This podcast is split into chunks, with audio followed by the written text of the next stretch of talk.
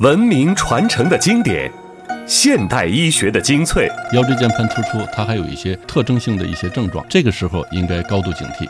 白血病呢，很多人脑子里一直呢就觉得它是一个不治之症，但实际上呢，白血病早已经是可以治愈的。顶级医学新知的交流与碰撞，介入治疗呢，它只是在冠心病的预防和药物治疗的基础之上，要往前再走一步。你后续的这种预防更重要。恢复力学结构的意义在于什么呢？就让他的鼻子和嘴唇以后越长越好看。而不完全是你当时把它做成什么样子。要把新生儿小小的这个心脏的冠状动脉还要给它移动，常常是我们一个很难的难题。名家养生之道的荟萃与解析，关于中医养生的一些核心问题。首先一点，我觉得就是要顺应四时，天地自然的变化，这是中医养生的一个基本原则。人呢，活着就是个气和血，气为血帅，血为气母。健康宝典。生命要义，中华养生与您共享健康人生。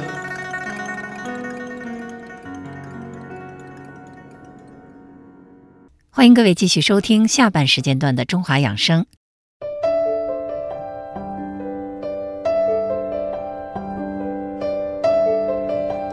十一月二十四号，从这一天是农历十一月冬月的开始。冬是冬天的冬，农历的十一月也被称为孤月、畅月、后十月、仲冬。寒冬腊月指的是年前最冷的三个月，寒月是十月。我们说的冬月呢是十一月，腊月是十二月。那为什么农历的十一月叫冬月呢？根据农历历法，冬至节气必须出现在农历十一月。如果出现误差，则用设闰月来进行调整。如果一年中没有闰月的话，农历的十一月就是一年中的第十一个月份。又因为农历十一月是二十四节气中冬至所在的月份，所以农历的十一月又被称为冬月。从这个时候开始，人们就要注意冬季养生了，因为越往后，冬季会越来越冷。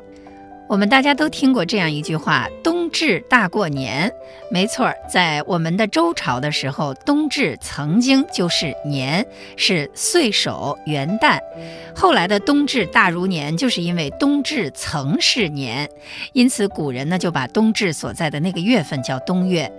但是随着时间的流失和历法的改变，这种冬至节曾是年节的叫法已经逐渐的被人们淡忘了。冬月此时是一年四季中最为寒冷的季节，朔风凛冽，草木凋零，人体的阴阳消长、代谢处于相对较为缓慢的时候。这个时期养生的关键在于防寒保暖，才能够安稳适应寒冷的冬日。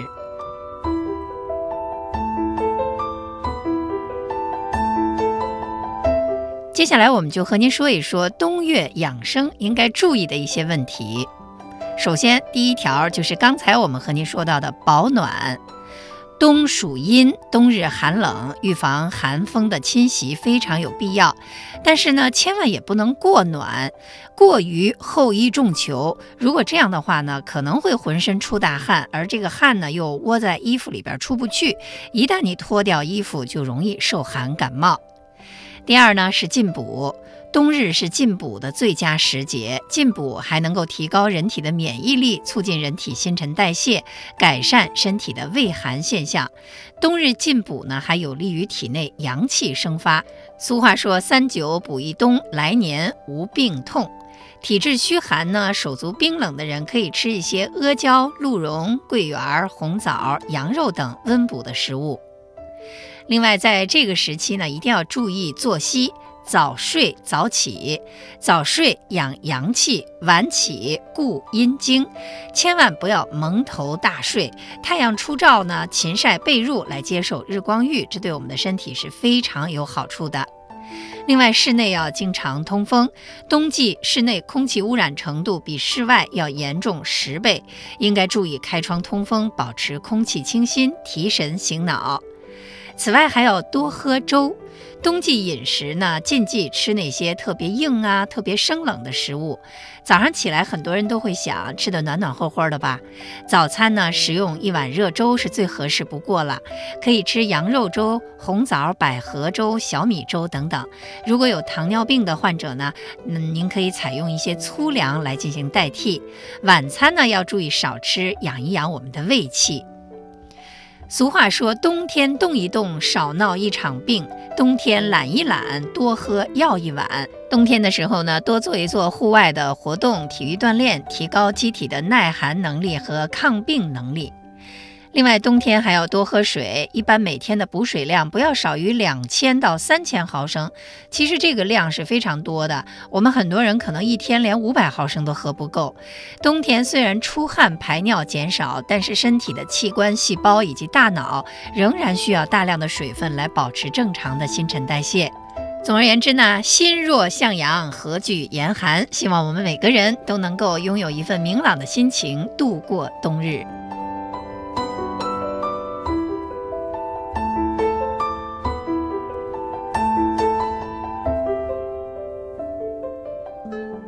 华养生，解码身心，养生有道。养生保健节目《中华养生》，服务全球华人，聆听健康之道。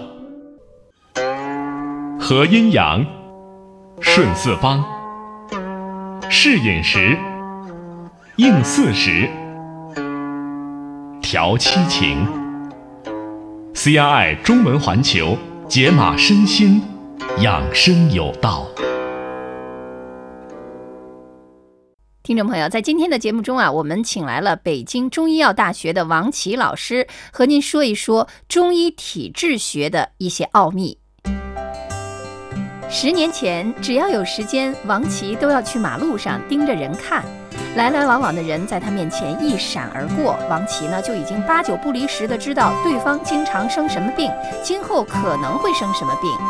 如今啊，他研究的中医体质学不仅得到了国家的认可，还为世界卫生组织提出今后的医学发展方向、个性化诊疗提供了思路。几千年历史的中医学里呢，就有很多对个体差异、体质的描述。如果按照这种方法把人群分类，就可以建立一种适用于大规模人群看病防病的模式。首先辨明体质种类，再和疾病联系起来，根据哪一类人群容易患哪一类疾病，有针对性的进行治疗和预防。最近呢，我们非常有幸的聆听了王琦教授的一堂讲座。那他讲演的题目呢，就是中医体质学分类与治胃病。那最后治胃病这三个字呢，就是在你没有生病之前进行预防。那我想这是收音机前很多听众非常关注的。那今天我们要为您讲授的内容呢，就是如何养成平和体质。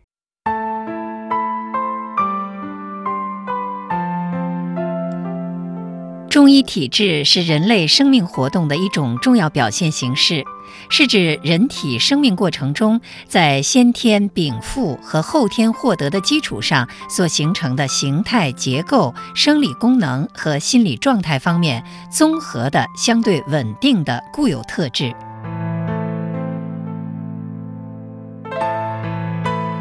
中医体质共分为九种基本类型：平和质、气虚质。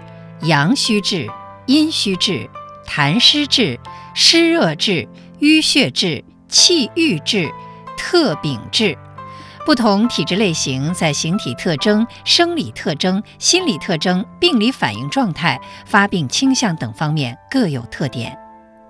这个世界上大家都知道没有一个相同的数亿，所以我们在座的每一个听众呢，也没有一个相同的人。呃，你的个性啊，你的对于季节的敏感呐，你的事物的这个选择啊，以及你很多很多的反应状态，你跟他是不一样的。所以我们就说亿万人群人有九种，所以每个人他是不一样的。体质这个问题实际上很简单。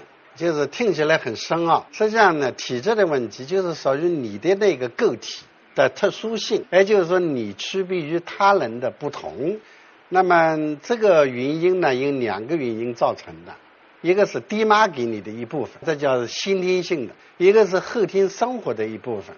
后天生活你的这个生活习惯、生活行为、你的文化这个程度、你的职业啊、你的这个所处的地域的不同，因此就构成了你的个体的不同。因此这两个部分加起来呢，就成了你一个你跟他的不一样。王琦老师呢，首先给我们讲了什么是体质，以及划分体质的一些重要性。其实呢，我们平常可能有这样那样的疑问，比如说啊，这个人他为什么就那么样的害怕过夏天？这个人到了冬天为什么就那么怕冷呢？这些呢，其实不是病，是他的体质决定的。还有啊，有的人呢非常容易急，有的人呢性子就很平和。那这些性格又和体质有什么关系呢？王琦老师接下来就给我们讲述了其中的奥妙。它不仅是一个性格的不同，它还有一个对季节的耐受不同。比如说，这个人喜欢过夏天，那个人喜欢过冬天。这个人呢，就是说，他就特别的性子急，是吧？那个人呢，就慢吞吞的，所以呢，他就构成了这个，呃，他这个我们在医学上叫个体的差异。我们的祖先在《黄帝内经》里头就开始注重把人分成类，把这个人群要分类。他怎么分呢？他要金木水火土，他就以这个为代表，把人分成了五种类型。火，大家想想，火是什么呀？火是一个燃烧的，有热量的，是一个快速的。因此，火星人就怎么样呢？他就性子急，他就敏锐，呃，容易这个上火的、脸上红的、敏感的、轻跳起来很轻柔的那一种，导致了一种火的。特性的类做一个对比吧，再对比一个木星人。木星人大家知道这个木头是什么样？是一个苍色的、发青的，所以你是发青的人。木是什么？长了一个长的，他这个个子呢就是修长的。他喜欢春夏天，不喜欢秋冬天。所以呢，这种类型的人他就是木型人。比如说，我们再说一个土型人吧。土型人大家知道，土是一个敦厚的，是吧？呃，土型人的感觉呢，他的肩膀、他的胸背啊，就是长得很厚实，他走路呢很沉稳，说话呢很平和。那么这种人呢，我们叫他土型人，就是大概这样，就是啊，古代有五行人的划分。王琦老师说啊，让我们学会读懂自己的身体，辨别自己的体质，就能够有的放矢的去防病养生。亿万苍生人有九种，一种平和，八种偏颇。王琦老师首先给我们介绍了什么是平和质，他呢用形象的语言为我们平和质的人画了一幅像。一一代代的人经过了几千年以后，人类的人群已经发生了很大的变化，所以我们在分人群的时候，要从古代有继承，但是要适合今天人群的一些这个实际的情况，所以我们应该概括一下，给大家记住一句话。叫亿万人群，人有九种，解读你你是哪一种？你怎么保护自？解读自己的生命，就是你个体的一个体质是一个什么样的状态？平和着的人，首先一个什么感觉呢？你走进来的时候，你的这个肢体身体很匀称，特色的肯定不是平和，风一吹就要摇摇的了。然后呢，你要是很重的那个人，要起重机来重你的时候，你你肯定是一个。是一个肥胖型的人，这个你要走进人们的眼光里面，你要保持一个良好的体型。第二个呢，要有面色的红润，你的眼神是目光炯炯的，是有神的，至少说。为什么呢？经常我们说，眼睛是灵魂的窗户，你的眼神都暗淡无光，你的眼神都是一筹莫展啊，那你这个精神面貌就不行。再就是你的头发是吧，要乌乌的。啊，这个亮亮的，但是头发不是冒油的，所以你的这个头发要要要光泽，用那一个简单的话说叫光泽。所以这是一个形体的外观，但是它还有一个问题，就是说它对季节的适应能力很强。比如说春暖花香的时候，夏天靠热的时候，冬天它都能适应，它能够就是自己跟外部的环境。的调节能力很好，所以这个人不能过夏天，那个人不能过冬天，那弄的就不是一个健康状态。王琦老师说啊，看一个人是否是平和体质，还有一个重要的问题，那就是要问他：你快乐吗？这就是心态的健康。为什么要有这一条呢？其实我们原来应该问大家什么？就说你快乐吗？我就故意问你呢，你闷闷不乐吗？然后我们下面就有几条，我根本没有，我有一点，我有一些，我相当，我非常。如果说你要是有一点，我根本没有，那就是你是快乐的嘛。但这一条，我要跟大家特别解释这个问题。我们刚才说了怕冷怕热啊，什么身体匀称啊，这句话都是躯体的部分。我们没有一条讲心理的部分，这一条是专门针对你的心理来的。大家要知道“健康”两个字是什么意思吗？呃，我们天天说健康，可是你能解读一下什么叫健康吗？我帮你说一下，健是什么？身身体的强壮，就是体强。越健，心怡越康。怡就是怡人自得的那个。如果你有坚强的身体，没有健康的心灵，就是说你不叫健康啊！不要以为我现在长长得结结实实的啊，然后我就认为我是健康。其实你有很多的心理毛病啊，你的精神世界很暗淡，你都不叫健康。说起来，怎样养成平和、快乐、健康的这种体质呢？其实是很简单的。王琦老师告诉我们的方法出乎我们的意料，就是一个你们听起来很简单的方法，实际上呢很有作用的方法。这就是晚上回去泡热水，用热水泡脚，是洗脚。洗脚两下子两下就洗掉了。泡脚呢是要有时间的。泡还有一个字是要有热度的，那么这个热度呢，就是开始用一个盆儿，这个盆呢要把那个绿槐能够放下去，过了夹脖子，然后呢这个水的温度呢开始是一个比较温一点的热的一个温度，然后呢你不断的给它加水，要半个小时，半个小时呢你你泡完了以后就觉得怎么样呢？身上就出了汗，哎呀，身上汗一出的时候，你的这种疲劳感呢？你就解除了，这个有什么作用？大家都知道，中医里面有一个叫十二经脉，你去看看那个针灸图，那个脚的那个部分有多少个经络呢？呀，有足少阴啊，膀还有足太阳膀胱经、足厥阴肝经，很多的经络呢都在这个脚地方。所以你把这么脚一泡暖和了呢，它就把那个涌泉穴啊，很多的穴位啊，它就给它一个刺激。良好的刺激，同时这个泡脚呢，它会把大脑皮层呢，你这个大脑皮层白天不在兴奋嘛，它把它这个泡脚了以后，可以引导到下面，泡了脚以后，这个温度就很好。本来以为很复杂，没想到却如此简单。那收音机前的听众朋友，不妨您也来试一试这个最简单的方法——睡前泡脚。神完而后气足。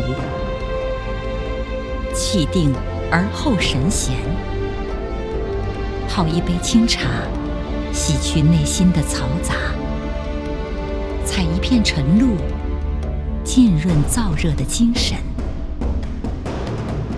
调养，从内心到身体的和谐统一；饮食的五味调和，身体的静躁有序。烈火烹煮，小火慢炖，感受阴阳之变化。学岁寒松柏，学傲雪梅花。中华养生，从点滴开始。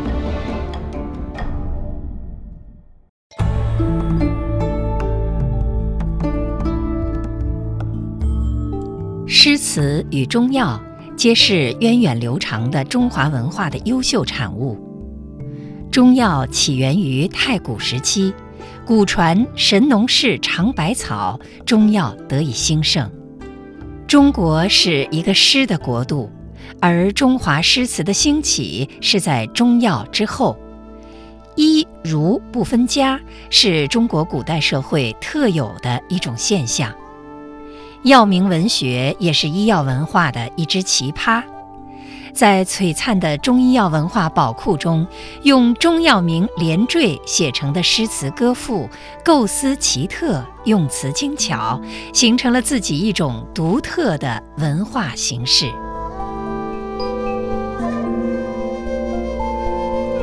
发现中医药之美，让我们共同认识古诗词里的中药。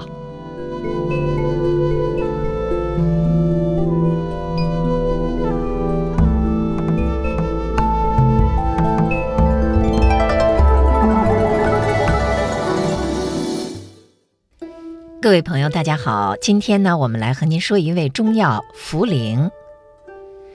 百尺松根结茯苓，千年长养似人形。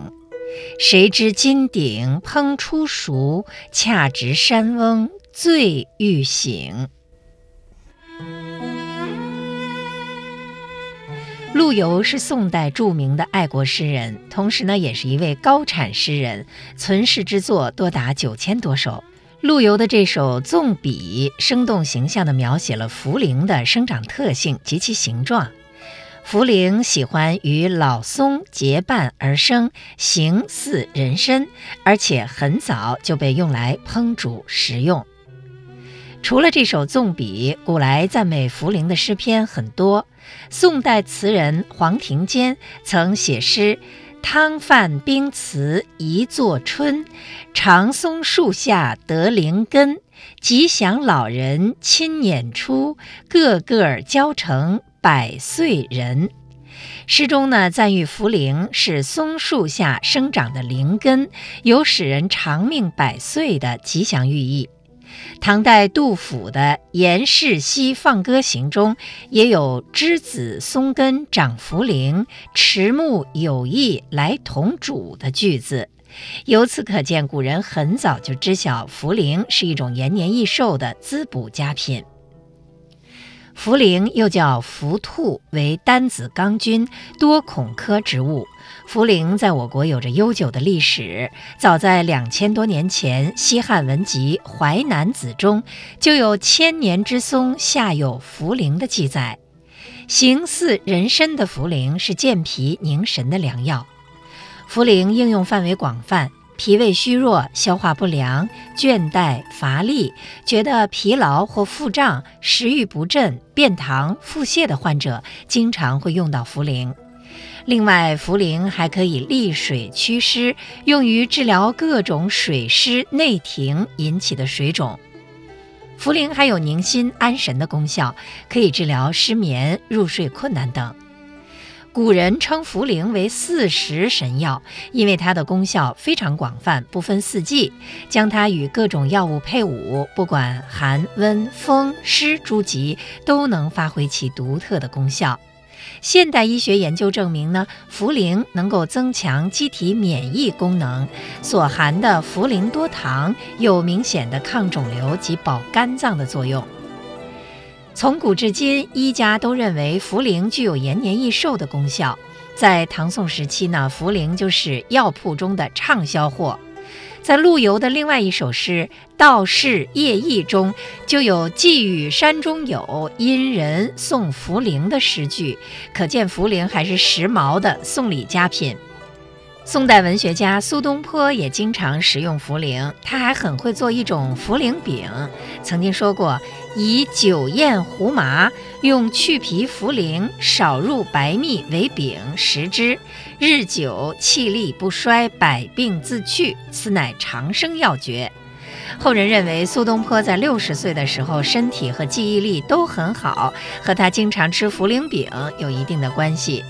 有着药王之称的唐代医家孙思邈，在他所著的《诊中记》一书中记载，茯苓久服，百日病除，可见茯苓的养生奇效。关于茯苓驱水湿的功效，有这样一个小故事：相传成吉思汗在中原作战时，连绵不绝的小雨下了几个月，让当时的大部分蒙古族将士身上出现了水土不服的症状，染上了水湿症。眼看着士兵们的身体一天不如一天，成吉思汗十分着急，却也无计可施。后来呢，有几个士兵偶然间在松林中找到并服用了一些茯苓之后，很快病情痊愈了。成吉思汗大喜过望，赶紧派人去盛产茯苓的地方采买了大量茯苓，煮粥给将士们食用。之后呢，病情逐渐好转，成吉思汗也因此打了胜仗。至此，茯苓治水湿的功效也开始广为流传。以上我们为您介绍了古诗词中的中药茯苓。实际上呢，古今的文人墨客经常借中药吟诗作赋，不仅格律齐整，而且寓意贴切，妙趣天成。他们用手中的笔，以中药的名书写真情，串联出一部诗词的中药史，既不掩四气五味，也流淌着诗和远方。好了，各位朋友，今天的节目到这就结束了。刘红感谢各位的收听，明天同一时间再会。